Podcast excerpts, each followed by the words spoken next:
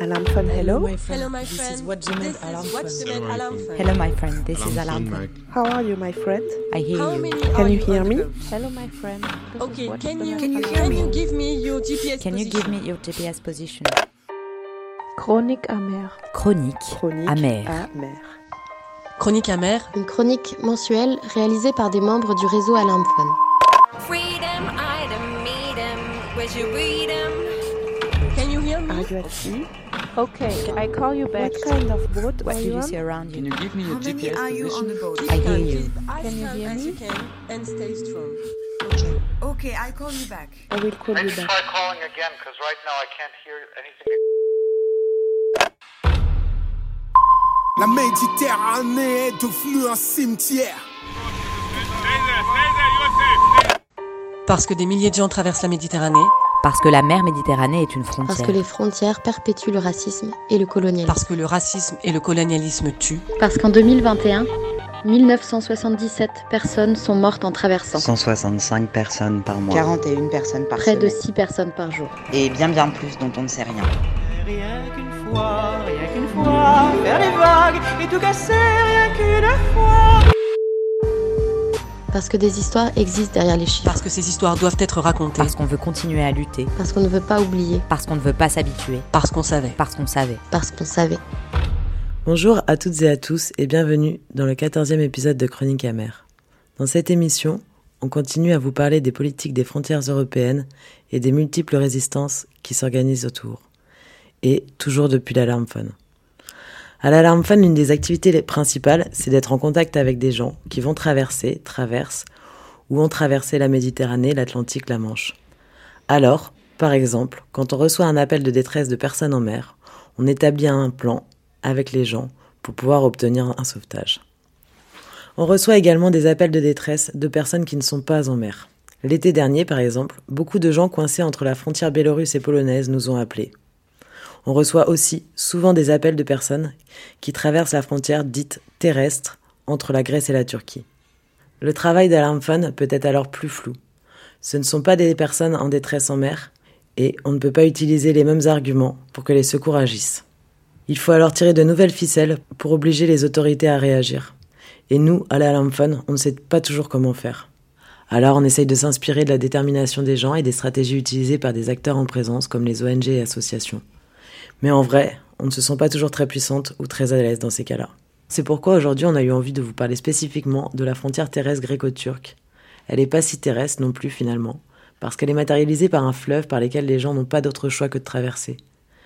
Elle est par contre bel et bien une frontière, très violente, très empruntée aussi, et très dangereuse. Une frontière grecque, donc une frontière où il y a beaucoup de refoulement. Une frontière très surveillée, très fermée, où les brèches ne sont pas faciles à trouver. Aujourd'hui, alors, on va se pencher sur ces brèches et en particulier sur une solution légale, appelée mesure provisoire. Enfin, solution, c'est vite dit. C'est un peu une émission préparée sur le feu, le feu du début de l'été et le feu aussi, d'avoir été en contact avec des gens coincés sur cette rivière pendant beaucoup de jours au début du mois de juin. Attention, parce que la situation est dure et violente aux frontières de l'Europe, en Méditerranée, en Atlantique, dans la Manche, sur la Terre. Cette chronique et les situations qui sont racontées peuvent être difficiles à entendre.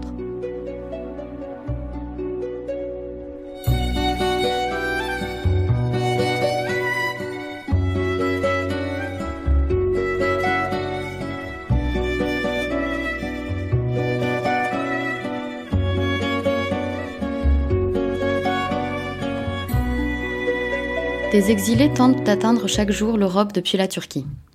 Yael tente ensuite d'arriver en Grèce, en bateau pour atteindre les îles de la mer Égée ou par voie terrestre.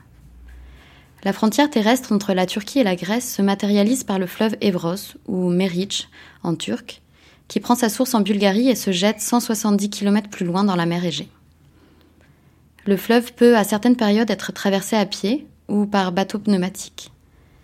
Si le fleuve semble facile à traverser, il reste dangereux du fait de la militarisation de la zone combinée aux courants qui peuvent y être très forts. Victime des courants ou d'hypothermie, on y compte des dizaines de morts chaque année. Les refoulements illégaux y sont pratiqués depuis les années 90. La Grèce a toujours démenti cette pratique, malgré la documentation importante faite par des acteurs de terrain, les ONG et les médias. Concrètement, les exilés sont ramenés au mis de force sur des canaux et poussés à traverser le fleuve pour rejoindre la Turquie. Depuis 2020, pour éviter les représailles de la part de la Turquie, les Grecs ne s'approchent plus des rives turques, mais laissent le plus souvent les exilés sur des îlots entre les deux pays. Lors de ces refoulements, il est courant que les exilés se fassent dépouiller, violenter, déshabiller et humilier. Tout cela loin des regards, car cette zone entièrement militarisée est inaccessible aux journalistes, aux civils et aux ONG. Chers amis et amis, voici un message d'Alam Phone avec quelques informations qui peuvent vous aider si vous envisagez de passer de la Turquie à la Grèce par la mer Égée ou par voie terrestre. Une fois que vous avez traversé la rivière Evros il y a un risque de refoulement. Nous avons été témoins de personnes qui ont traversé la rivière et sont arrivées en Grèce, ont été attaquées, détenues, battues, puis reconduites à la rivière et forcées à retourner du côté turc. Encore une fois, Ceci est un acte illégal qui viole le droit international. Depuis l'élection du nouveau gouvernement grec en 2019, la violence et les refoulements qui existaient déjà à la frontière sont devenus la norme. En mars 2020, le président turc a annoncé l'ouverture de ses frontières avec la Grèce. Une façon de mettre la pression sur l'Union européenne pour qu'elle lui verse les millions d'euros qu'elle lui a promis, pour qu'elle l'empêche les exilés d'atteindre l'Europe. Les exilés sont alors les pions d'un jeu politique. Ils ont été des dizaines de milliers à tenter alors de traverser la frontière Evros, aidés par les autorités turques. La majorité de ces personnes se sont faites renvoyer directement et illégalement en Turquie. La Grèce a alors intensifié la militarisation de cette zone. En 2016, une barrière de 12 km avait été construite par la Grèce. En 2021, c'est un mur métallique de plus de 5 mètres qui a été érigé sur 40 km. Il y a maintenant 1000 militaires le long du fleuve Evros ainsi qu'un dispositif intensif de surveillance électronique, drones, caméras, capteurs thermiques et canons sonores. Frontex est également actif dans la zone pour empêcher les traversées. Depuis le début de l'année 2022, plus de 40 000 personnes ont tenté de traverser le fleuve Evros. Seulement un millier auraient réussi à rester en Grèce. Quand les exilés sont bloqués sur les bouts de terre au milieu du fleuve Evros, les autorités turques et grecques jouent avec elles un jeu de ping-pong en se renvoyant l'un l'autre la responsabilité du sauvetage de ces personnes.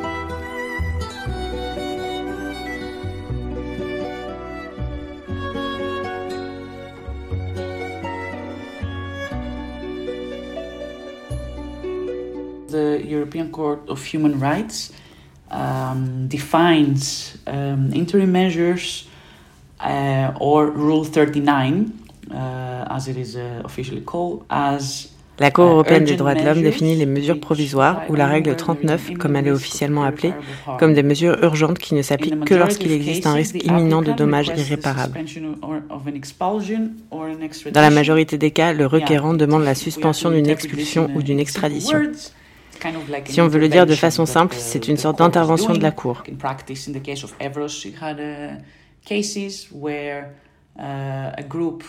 Uh, en pratique, pour la zone Evros, nous avons eu des cas où un groupe était bloqué, vous savez, se trouvait sur l'un de ces îlots, soit du côté grec, soit du côté turc, et en gros, personne ne les a secourus.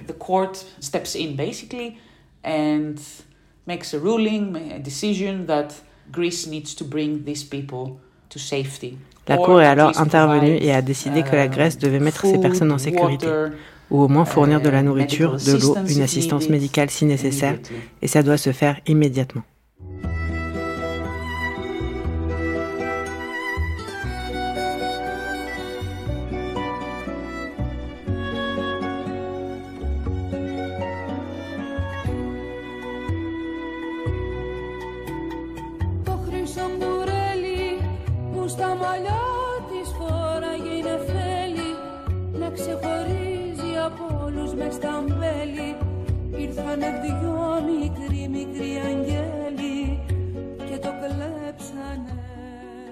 30 mars, Alarmphone reçoit un message.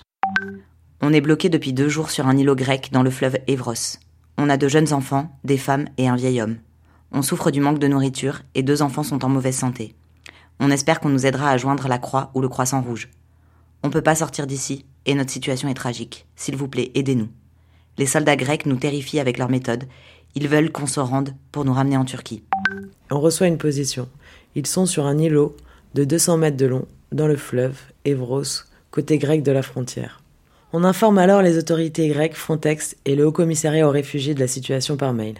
Et nous leur demandons d'agir urgemment. Frontex reçoit l'appel de détresse, mais n'a fait que le transférer aux autorités grecques. Une fois encore, Frontex reste inactif et met des vies en danger. Ni l'UNHCR ni les autorités grecques ne répondent.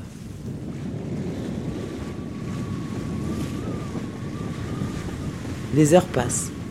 On apprend que Border Monitoring Violence Network, contacté par les gens sur l'île, a fait une demande de mesures provisoires à la Cour européenne des droits de l'homme pour contraindre légalement les autorités grecques à agir. Nous, à la Lamphone, on se sent assez impuissants. Une nuit de plus s'écoule.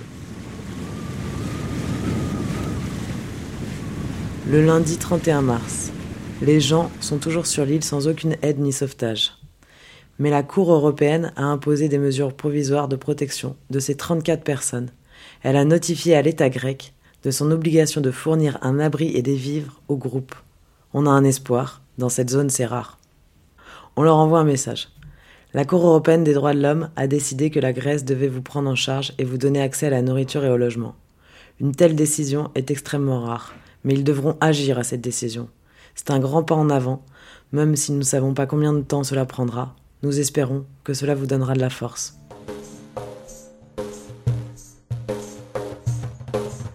Le 1er avril au matin, on apprend qu'ils ont enfin été secourus par les autorités grecques. Ils nous envoient un message. Nous remercions tous ceux qui nous ont soutenus et nous ont donné la force de nous sortir de ce désastre. En fin de compte, nous avons échappé aux guerres et nous n'avons pas d'autre choix que d'être courageux pour surmonter les difficultés.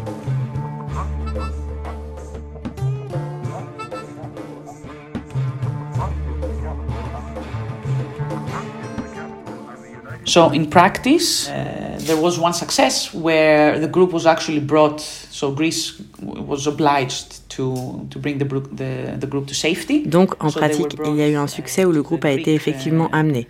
La Grèce uh, était obligée de mettre le groupe en sécurité. Ils ont donc été amenés sur la rive grecque.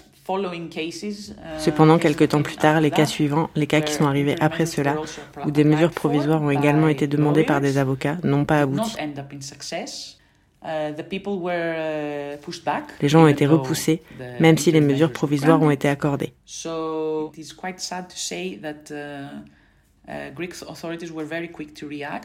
Il est donc assez triste de constater que les autorités grecques ont réagi très rapidement à ce nouveau développement et qu'elles s'en moquent éperdument. Je veux dire, pour le dire très très franchement, elles s'en foutent.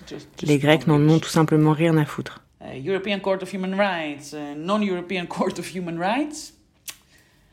Cour européenne des droits de l'homme, pas de Cour européenne des droits de l'homme, c'est une seule et même chose pour eux. Et oui, c'est vraiment triste parce qu'on a eu des succès très courts.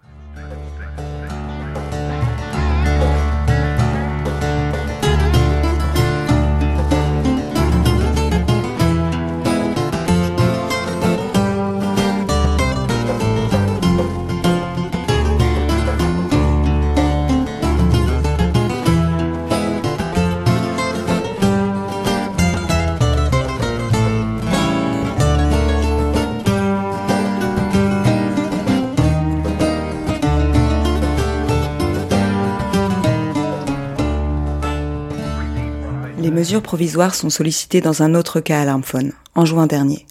Cette fois, les équipes de permanence sont en contact avec un groupe de 28 personnes kurdes bloquées sur un petit îlot de la rivière Evros. Des associations saisissent la Cour européenne des droits de l'homme avec une avocate.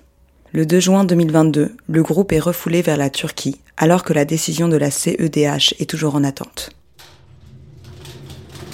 Le 8 juin 2022 vers 8 heures du matin, le groupe contacte à nouveau l'alarmphone. Il est retourné sur le même îlot, au milieu de la rivière Evros. Quand une partie de l'équipe de Marseille commence sa permanence à 13 heures, la situation est très inquiétante. Les personnes nous disent que les enfants sont très malades. Un bébé a du mal à respirer. Les gens vomissent, car en l'absence d'eau potable, elles sont obligées de boire l'eau de la rivière. La décision de la CEDH arrivée le 3 juin est toujours valable. Elle impose à la Grèce d'apporter de la nourriture, de l'eau et les soins nécessaires aux requérants, et interdit tout refoulement. 13h25. Les personnes nous expliquent qu'après avoir été refoulées le 2 juin par un commando armé, elles sont restées cachées pendant deux jours, puis ont nagé dans la rivière pour rejoindre l'îlot. Selon ces informations, elles sont bloquées là depuis le 4 juin. Elles ont très peur que le commando revienne. Habillés de noir et cagoulés, ils les ont frappées, ont tiré avec leurs armes, menacé leurs enfants et le reste du groupe.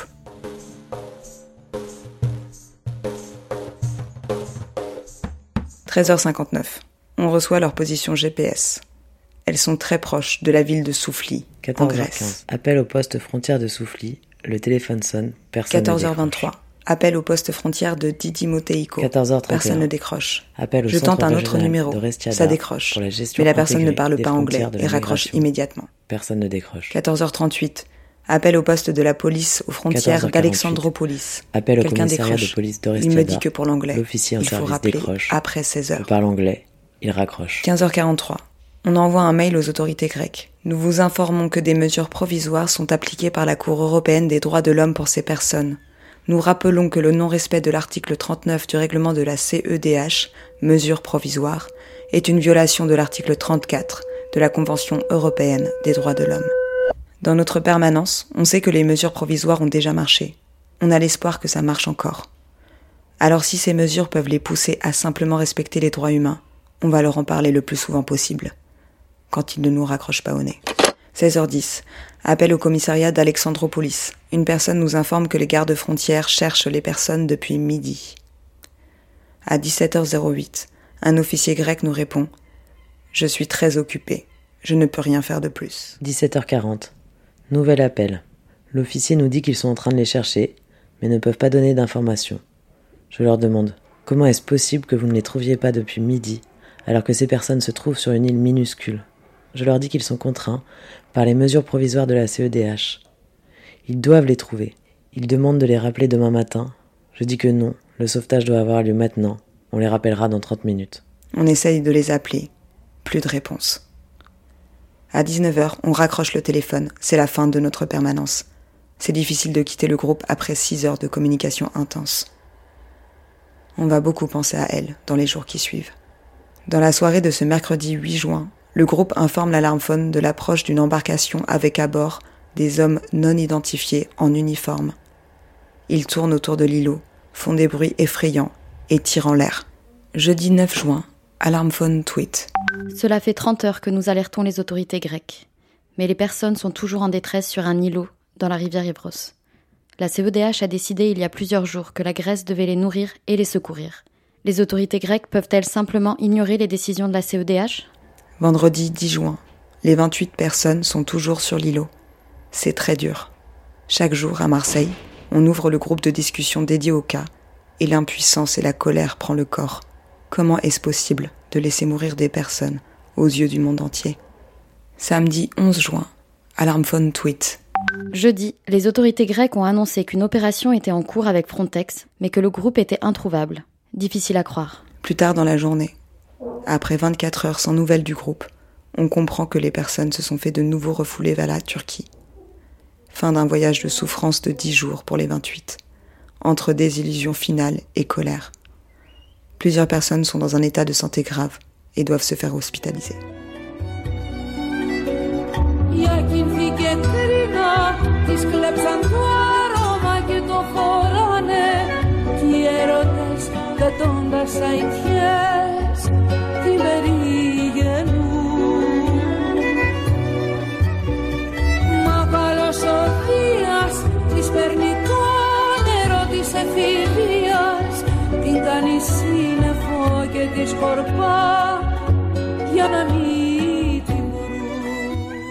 La demande d'application des mesures provisoires est une stratégie parmi d'autres pour essayer d'agir dans des situations où les États européens et les polices des frontières choisissent de tuer des gens pour maintenir leur forteresse, en faisant fi des textes et des conventions internationales dans lesquelles ils sont engagés.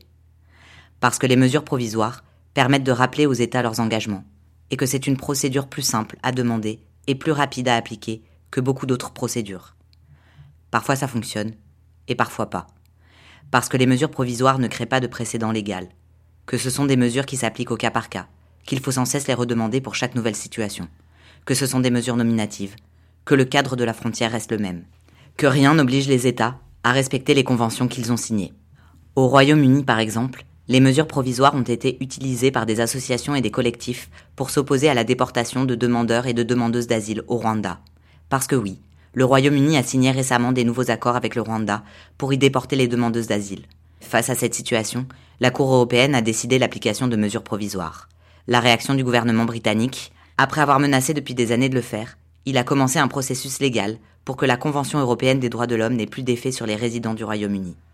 Alors oui, les mesures provisoires ne fonctionnent pas à tous les coups, mais on continue à croire que c'est important de chercher toutes les stratégies possibles pour lutter contre le régime des frontières, et surtout, à mêler ensemble plein de stratégies. Les stratégies légales, les stratégies médiatiques, les stratégies d'action directe. Être en contact directement avec les personnes qui se déplacent et qui vivent avec force la violence et la répression des politiques de frontières. Prendre soin de la communication avec elles et eux pour leur faire savoir que leur vie compte. Établir des plans avec elles et eux et construire ensemble des stratégies. Documenter les situations de violence pour garder des traces et lutter contre le silence et l'oubli organisé par l'Europe. Et puis, rester en contact avec les personnes qui traversent et avec leurs proches. Et puis, prendre soin des mortes et des disparus.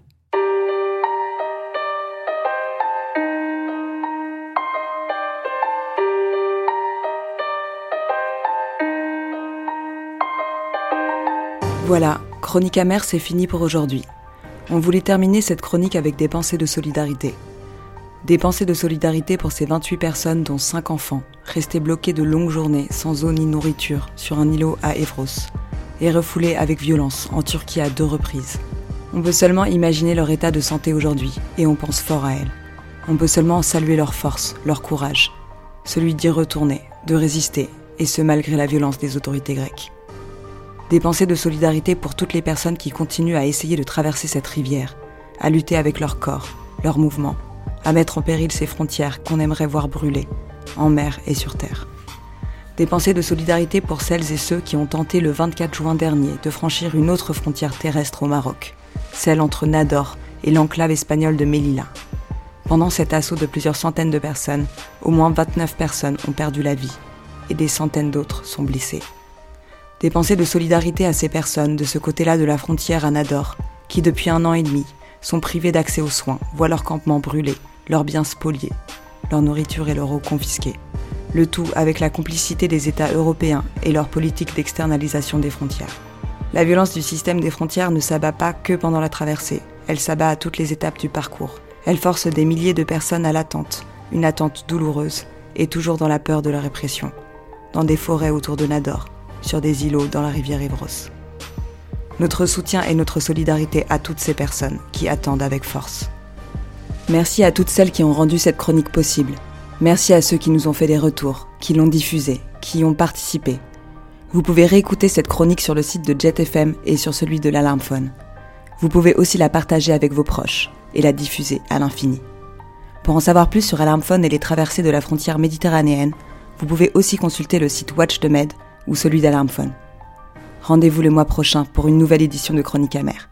Et d'ici là, main sur le cœur et point levé.